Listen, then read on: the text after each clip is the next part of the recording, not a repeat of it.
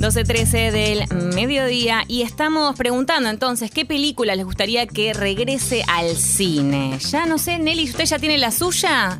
¿O él tiene que pensarlo un poquito más? La puede pensar, ¿eh? Yo sé que usted es muy joven, muy esbelto, todavía... Películas que vuelvan al cine. Películas que regresen al cine. Si ya la tiene, si no le doy más o tiempo sea, para ¿puede pensar. ser una vieja? Sí, tiene que ser una viejarda. A menos que, bueno, está bien, quizás viste, no sé, la última de Fast and Furious Oh. y querés que vuelva por algún no, motivo. no, no. Voy a tratar de Salimos de evitar, evitar mi, mi fanatismo y mi amor absoluto por eh, Rápido y Furioso. Hoy te traje igual una noti de Ay, Rápido y en serio, Furioso. gracias por Dedicada pensar en mí. especialmente.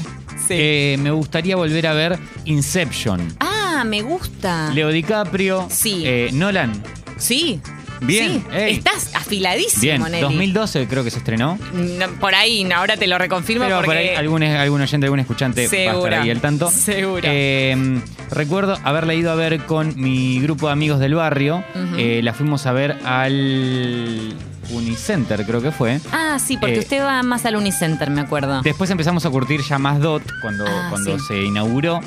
Eh, y para mí es un peliculón que es como, no, estaré, estaré este, enchufadito en el coso ese. Y o- al final ves y- el que es el diablo, claro. no sé cómo se... El Eh, cuchuflete pen- no, ese. péndulo no. el- Pucha, que está girando, girando, girando como un dado, pero bueno, no importa, que no sabemos si estamos o no estamos en la realidad. ¿Qué Exactamente, está cuando pasando? cae Sí. es porque estás despierto y cuando queda girando es porque no. Bueno, en fin.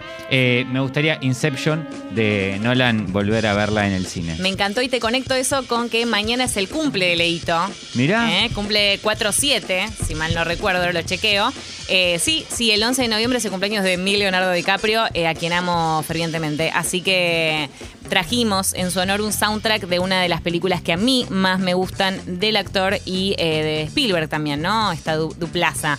Eh, recordamos entonces que pueden escribirnos a eh, Congo FM o también a nuestra app y Escucho Congo FM y Escucho Congo en Twitter. Vamos a estar leyendo en un ratito los mensajes que van llegando. Eh, por acá nos dicen, no es tan vieja, pero el cisne negro en cine debe ser espectacular. Bueno, yo la vi en el cine, pero sí, sí, coincido, me parece que está piola. Sin dudas que se reestrene La Naranja Mecánica. ¡Epa! Qué, qué oscuro eso, me gusta. Gris, Rebelde sin causa. Uh, un buen James Dean ahí, ¿eh? Taxi Driver. Otra que no es vieja, pero que es tan hermosa a nivel visual es. eh, eh, ah, Drive, la de Ryan Reynolds. Ryan, te amamos. Me encanta, me encanta. Ryan Gosling, perdón, no Ryan Reynolds. A veces los Ryan se me mezclan. Acá nos dicen la historia sin fin. Uh, esa re va para, para un reestreno y tranquilamente podría ser, ¿eh? cuando cumpla años y demás. Amaría verla en el cine. Recuerdo que de pequeña alucinaba con esa peli. Es una Sí, es bastante flashera. Acá dicen de vuelta la historia sin fin. Acá dicen qué onda de vez en cuando la proyectan. Me encantaría ver la última de Mad Max en el cine. Sí, es un peliculón. Estamos hablando de la película protagonizada por Charlize Theron, que eh, si no me equivoco hasta hace muy poquito estaba en Netflix, así que habría que reconfirmar si no la sacaron.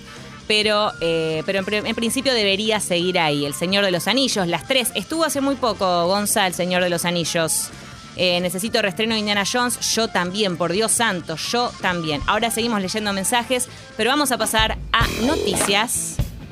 La primera, dedicada al señor Martín Nelly, es sobre Fast and Furious.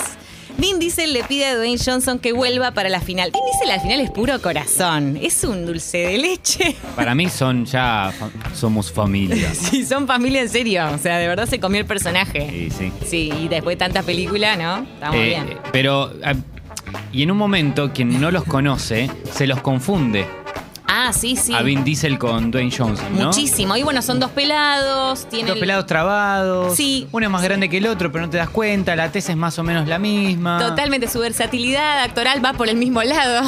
o sea, Hacen un poco de acción Sí. y un poco de humor. Te mechan, ¿no era que los dos tenían lo de las comedias que dijimos de niñeras que cuidan a, a, a- Es verdad. a pequeñes? Es verdad. ¿Viste? Es verdad. Lo hablamos con vos, de hecho. Eh, bien, entonces, ¿qué pasó acá? Porque Vin eh, habló, escribió en Instagram un, un, pero un manuscrito, te digo, una cosa larguísima. Eh, pidió, el intérprete de Dominic Toretto le pidió a su compañero que vuelva para el final de la saga. Mi hermano, me encanta, mi hermano pequeño Dwayne es el momento, ha llegado. Parece que hubo rispideces entre estos dos, pero se fueron resolviendo con el tiempo. El mundo espera el final de Fast. Como sabes, mis hijos te llaman tío Dwayne. ¿Te imaginas que tus hijos eh, te, te conozcan como tío Dwayne? Me parece muy gracioso. El legado espera, te dije hace años que iba a cumplir esta promesa y se lo dije a Paul, que iba a cumplirle mi promesa a Paul. Juré que llegaríamos y daríamos el mejor final para Fast and the Furious, que es Fast and Furious 10. Eh, todo esto viene a que eh, eh, Rápido y Furioso se termina aparentemente. A mí me cuesta creer, ¿no? Para mí es medio a ver para creer, pero parecería que en la 10, no, perdón, en la 11, ¿no? En la 11 terminaría, ya está. Dicen que con esta se termina todo. Y bueno, y, Dwayne Johnson hacía bastante que no. Se había estado como Luke Hobbs en, en la quinta parte y después había hecho el spin-off este medio loco con, con Jason Statham. Pero, pero, pero podría llegar a regresar. Cambio entonces el orden de la information y vamos a hablar de Stranger Things, que estrenó su último adelanto. Eh, mucha gente lo está esperando. Personalmente, a mí Stranger Things me cansó. ¿Qué quieren que les diga? Ya me pudrió, ya, ya, yo ya estaba, estaba bien para que terminara la primera, a lo sumo en la segunda. No sé, no necesitaba cuatro temporadas de Stranger Things, pero bueno, acá, acá están después de todo. Bueno, ¿qué pasa en esta, en esta vuelta o qué, qué podemos anticipar por este pequeño adelanto?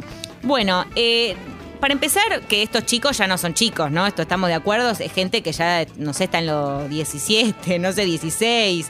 Eh, se los ve eh, enormes, a Eleven, a Will, a Jonathan, todos gigantes. Y están lejos de Hawkins esta vez. Viajan a eh, California. La acción ocurre en California.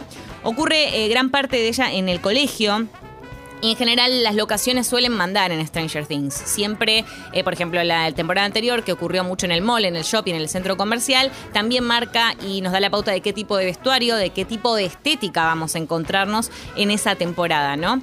Eh, recordamos que ocurre en los 80s, eh, ya entrando en los principios de los 90s, y así vamos a ver entonces a Eleven, que la está pasando medio mal en el colegio, le hacen bullying, bueno, eso es lo que un poco nos, nos muestran, y me gustó mucho el meme que anda dando vueltas que dicen que Eleven eh, parece tranquilamente una estudiante de la UBA de alguna carrera así tipo diseño imagen y sonido, alguna de esas, y realmente si ven las imágenes da completamente el perfil, me encantó. Eh, pueden chusmear entonces el adelanto y decirme qué opinan, eh, si quieren, qué les pareció y si van a darle una oportunidad a esta cuarta y seguramente no última temporada.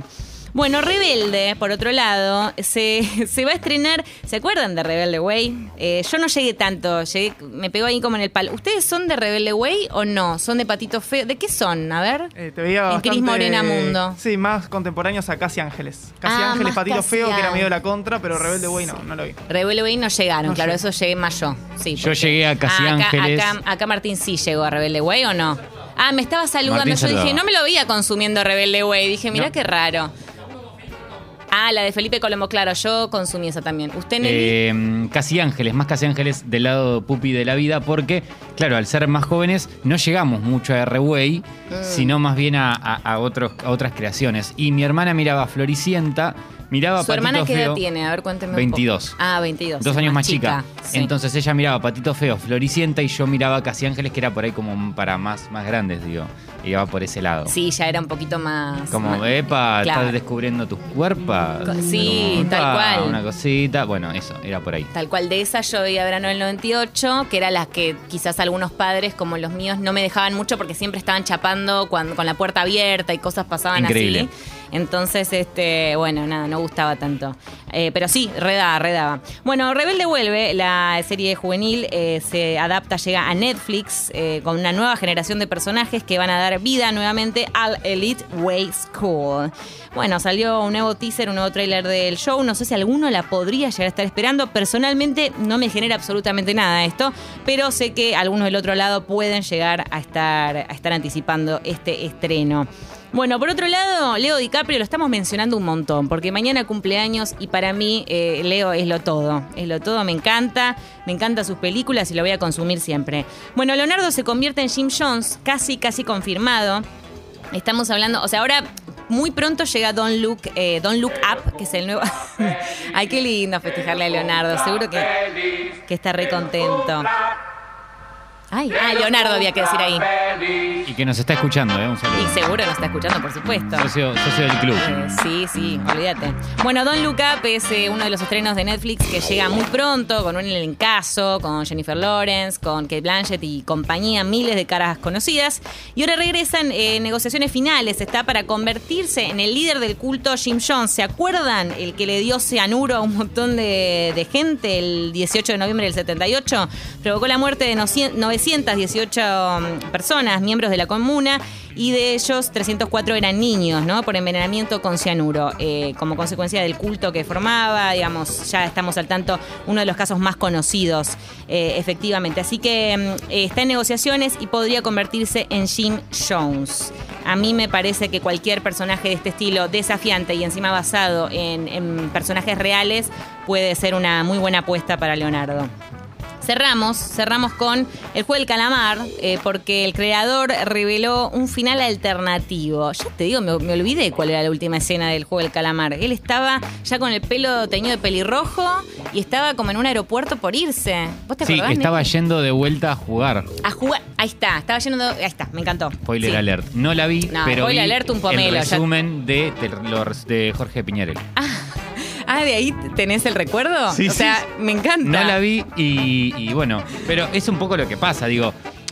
Vas a verte una serie de no sé cuánta, cuántos episodios tiene. pero dije, no la voy a ver, no tengo ganas, quiero ver un resumen y quiero estar como para encarar una conversación.